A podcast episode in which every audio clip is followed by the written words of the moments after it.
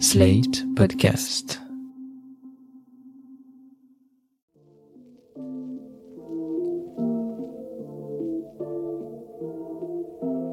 Salut et bienvenue dans New Deal, le podcast Slate Ifri TTSO qui décortique l'actualité américaine en compagnie de Laurence Nardon, responsable du programme Nord-Amérique à l'Ifri. Bonjour Laurence. Bonjour Romain. Alors Laurence, lundi 20 février, c'était President's Day aux États-Unis, un jour férié qui a été institué au 19e siècle et qui célèbre l'anniversaire de naissance de George Washington. C'est une journée qui permet aux Américains de célébrer tous leurs présidents, les plus célèbres bien entendu, mais aussi ceux que l'histoire a oubliés ou pire, mal jugés. Et alors qu'on commence à se rendre compte que Biden a peut-être été sous-estimé, on a été tous surpris par sa visite à Kiev, un autre président, lui aussi mal jugé par l'histoire et dans l'actualité, c'est Jimmy Carter. La presse a en effet annoncé que ce président démocrate au pouvoir de janvier 77 à janvier 1981 est chez lui en soins palliatifs. Il a 98 ans et on s'attend à une fin prochaine.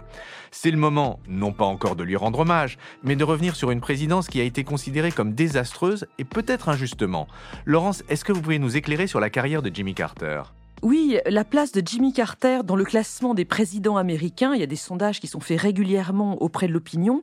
Il est généralement à peu près le 25e président dans le cœur des Américains sur 46. Pourtant, les historiens commencent à présenter un jugement euh, plus positif de son unique mandat, et euh, c'est ce que nous allons voir ensemble, Romain, je vous propose. Le premier élément euh, très important à poser à propos de Jimmy Carter, c'est qu'il est né dans une famille du Sud, en Géorgie, une famille de confession baptiste. Ce sont donc des baptistes du Sud, et ça, c'est un aspect très important de sa vie. Il se dira d'ailleurs born again à la fin des années 60, c'est-à-dire qu'il a connu un épisode de conversion personnelle très fort, très puissant, à la manière des évangéliques. Et il faut préciser que, à l'époque, les évangéliques ne sont pas forcément très à droite. Ce positionnement religieux, il est donc très important pour Jimmy Carter et ça donne un homme qui a toujours été très intègre. On n'a aucun scandale autour de la personne, de la famille de Jimmy Carter. Alors ça sont les origines euh, géographiques et philosophiques en quelque sorte, mais qu'est-ce que c'était que sa carrière? Il est né à Plains, en Géorgie, donc en 1924. Il est quasiment centenaire, vous l'avez dit. Il a commencé sa carrière dans la marine après la Deuxième Guerre mondiale. Il était dans les sous-marins. Mais en 1953, son père est mort et il a dû revenir en Géorgie pour reprendre le business familial de culture de cacahuètes. C'est dans les années 60 qu'il se met à la politique du côté démocrate. Il a d'abord été élu au Sénat de Géorgie dans les années 60, puis il a été gouverneur de Géorgie de 1971 à 1975. Mais enfin, à l'époque, les démocrates du Sud sont très conservateurs. Ce sont les descendants des esclavagistes qui ont fait sécession en 1861. Comment est-ce que Jimmy Carter se positionne dans cet ensemble? Et oui, euh, dans les années 60, les démocrates du Sud n'ont pas encore euh, complètement terminé leur mutation vers le progressisme. Et pendant ces campagnes électorales, que ce soit dans les années 60 ou celles pour euh, être gouverneur dans les années 70, Jimmy Carter est quand même resté très ambigu, notamment sur la question de la ségrégation. On le voit parce qu'il est proche à la fois de George Wallace, qui était le gouverneur démocrate de l'Alabama, euh, un type complètement raciste, mais il était aussi proche de Lyndon Johnson, le successeur de Kennedy à la Maison-Blanche, un démocrate originaire du Texas et qui, lui, était tout à fait progressiste. Il a signé les grandes lois des droits civiques en 1965. Et cette ambiguïté, on la lui a reprochée? Alors c'est clair qu'aujourd'hui, on la lui reprocherait, euh, ce serait insurmontable, mais à l'époque, le, contexte était différent et même les militants des droits civiques avaient bien compris que cette attitude, elle relevait d'une tactique électoraliste. Il n'aurait jamais pu se faire élire par les démocrates du Sud s'il ne leur avait pas donné des gages. Mais ce qui est évident, c'est que par la suite, il a été un démocrate tout à fait euh, moderne de ce point de vue-là, c'est-à-dire euh, antiraciste. Bah, de fait, ça n'a pas si mal marché puisqu'il a été élu président en novembre 76. Oui, il a réussi à battre au moins une quinzaine d'adversaires dans les primaires démocrates et ensuite il a battu euh, Gerald Ford qui se représentait le successeur de Nixon, donc euh, le candidat républicain. Et les raisons pour lesquelles il a réussi, c'est que il apparaissait à l'époque comme un outsider complètement inconnu à Washington. Et ça, c'était un point extrêmement positif pour les électeurs dans le contexte de l'époque. On sortait juste du scandale du Watergate, donc un scandale de corruption euh, crapuleux. Et on sortait aussi des années de guerre du Vietnam qui s'étaient achevées en 1975. Et alors sur quelle base programmatique a-t-il été élu? À la suite du Watergate et du Vietnam, donc, Carter s'est fait élire sur un programme très moral de retour aux vertus de la République. Bon, c'est un programme ambitieux, mais in fine, on a quand même l'image d'un président euh, terne, euh, inefficace, euh, faible. Qu'est-ce qui s'est passé dans l'intervalle? On a en effet un narratif extrêmement négatif à propos de Carter qui s'est installé très rapidement. Je crois qu'il est lié à la propagande des partisans de Reagan dans la campagne de 1980 et dans les années suivantes. L'idée, c'est que par rapport à un Carter faible et inefficace, on avait un Ronald Reagan fort, dynamique, puissant et séduisant. Mais alors cette image, en tout cas à l'égard de Carter, elle est fausse? Les historiens aujourd'hui euh, révisent leur jugement sur Carter et son image de faiblesse n'est pas complètement avérée. Ce qui se passe, c'est que d'une part, il n'a pas eu de chance euh, à plusieurs reprises pendant son mandat, et d'autre part, on voit que c'est lui qui a commencé à être libéral d'un point de vue économique. Soyons un peu systématiques. Est-ce que vous pouvez nous faire les grandes étapes de la présidence Carter? La première chose qu'il a eu à gérer pendant son mandat, c'est une crise économique qui était latente depuis le premier choc pétrolier, mais qui a littéralement explosé avec le second choc pétrolier en 1979. On a eu un prix de l'énergie qui a fortement augmenté et, joint à d'autres causes, ça a donné une énorme inflation, 13,5% en 1980. En parallèle, il y avait aussi une récession, et c'est à cette époque qu'on a créé ce mot valise de stagflation. Pour lutter contre cela, Carter a nommé Paul Volcker à la Fed en 1979. La Fed, la Banque centrale américaine. Et ce Paul Volcker est resté à ce poste sous Reagan jusqu'en 1987.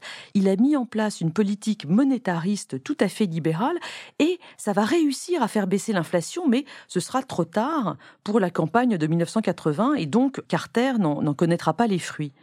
Pour le reste, Carter a fait pas mal de choses en politique intérieure. Il a créé le ministère de l'énergie et le ministère de l'éducation qui n'existaient pas encore euh, aux États-Unis il a aussi mis en place des mesures très importantes de protection de l'environnement. Mais ce qu'on commence à reconnaître aussi aujourd'hui, c'est que Carter a beaucoup dérégulé l'économie américaine, notamment dans le domaine du transport aérien. C'est pour ça que les Américains ont commencé à prendre l'avion massivement dans les années 80. Le transport par camion, le marché du gaz, ça aussi très important si vous voulez, c'est du Reagan avant l'heure. En économie, le contexte de cette époque, c'est l'école de Chicago, le libéralisme. Je vous rappelle que Milton Friedman a reçu le prix Nobel d'économie en 1976. Milton Friedman, qui est le père de cette école néolibérale, effectivement. Mais en politique étrangère, comment s'est traduit cette vision morale et idéaliste des États-Unis qu'avait Carter? Vous avez raison, Carter voulait mener une politique étrangère euh, morale. Dans son esprit, c'était très certainement une politique étrangère chrétienne. Son plus grand succès, ce sont évidemment les accords de Camp David, des accords absolument historiques entre Israéliens et Égyptiens au lendemain de la guerre des Six Jours et de la guerre du Kippour. Ils ont été signés en septembre 1978 par Anwar el-Sadat côté égyptien et Menachem Begin côté israélien. Avec l'URSS, c'est sous Carter qu'ont été signés les accords de contrôle des armements nucléaires SAUL II en 1979. Là aussi, quelque chose de très important. Et en même temps, c'est Carter qui commence à armer les talibans en Afghanistan après l'invasion par les soviétiques le 24 décembre 1979. Son conseiller pour la sécurité nationale, Zbigniew Brzezinski, a joué un rôle très important dans cette décision. Je renvoie les auditeurs à un excellent film, extrêmement divertissant aussi, un des rares films où Tom Hanks est sexy, qui s'appelle La guerre selon Charlie Wilson, qui est vraiment un film formidable que je conseille à tout le monde sur cet armement des talibans par les Américains, qui se retournera contre eux plus tard. Mais il faut aussi parler de l'Iran, puisque ça va être la grande affaire et, la grande faillite de la politique étrangère Carter. Oui, la révolution iranienne de 1979 a pris assez rapidement un ton violemment anti-américain. Vous savez, c'était euh, le slogan sur le grand Satan. Le 4 novembre de cette année, 1979, les étudiants révolutionnaires iraniens ont envahi l'ambassade des États-Unis à Téhéran et pris tout le personnel en otage, 52 personnes. Alors c'est évidemment un problème énorme pour l'administration Carter, parce que c'est une humiliation internationale, il faut absolument sortir les otages de là. La diplomatie ne fonctionne pas avec les révolutionnaires iraniens. L'administration Carter a commencé par prendre des sanctions économiques. C'est l'une des premières séries de sanctions américaines après Cuba à l'époque. Elle a surtout organisé une opération commando pour libérer les otages, l'opération Eagle Claw, qui s'est déroulée les 24 et 25 avril 1980. Et là, euh, la malchance a à nouveau joué, l'opération a totalement échoué, avec huit soldats américains morts, la perte de matériel sur place, et à nouveau euh, une honte internationale pour l'administration Carter. Le tout en pleine campagne électorale, et c'est finalement ça qui va provoquer l'échec de Carter face à Reagan en novembre 1980. Oui, cet échec de l'administration Carter à libérer les otages a été exploité par Reagan, d'autant plus que c'est lui qui a réussi à les faire libérer en avril 1981.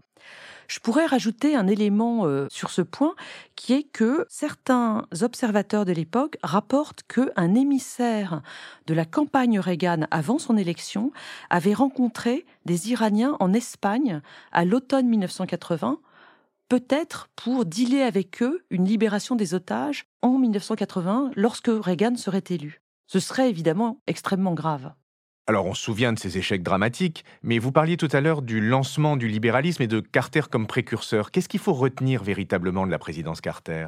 Ce qu'il faut retenir, je pense, c'est que plus largement, cette présidence, elle arrive à la fin d'un grand cycle, qui est le cycle de libération des mœurs, de libération des minorités que les États-Unis ont connu dans les années 60. On est, à partir de 1975, dans un changement d'époque, un moment où une majorité d'Américains a envie de revenir au calme. Et dans ce contexte, il faut quand même reconnaître que Carter s'est montré assez maladroit.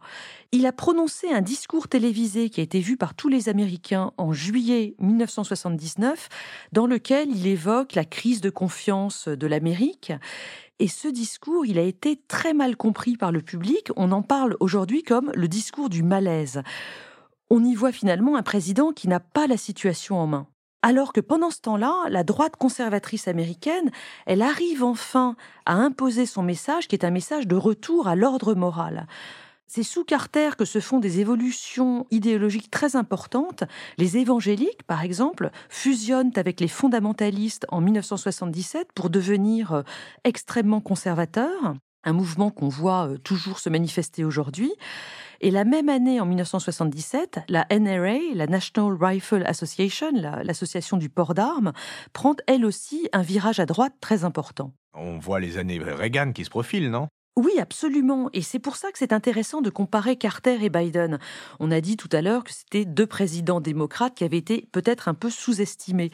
Mais il faut dire autre chose, c'est que là où Carter ouvre le cycle du libéralisme et de la dérégulation, euh, un cycle qui sera poursuivi avec Reagan, eh bien, on voit l'inverse aujourd'hui puisque Joe Biden semble refermer ce cycle libéral dans la continuité de Donald Trump qui avait déjà euh, commencé à être protectionniste il y a quelques années.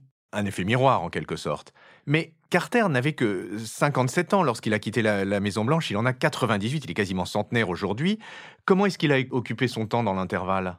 Lorsque Jimmy Carter a quitté la Maison Blanche en 1981, il a été très clair. Il ne voulait pas utiliser sa notoriété et le reste de sa vie pour faire de l'enrichissement personnel.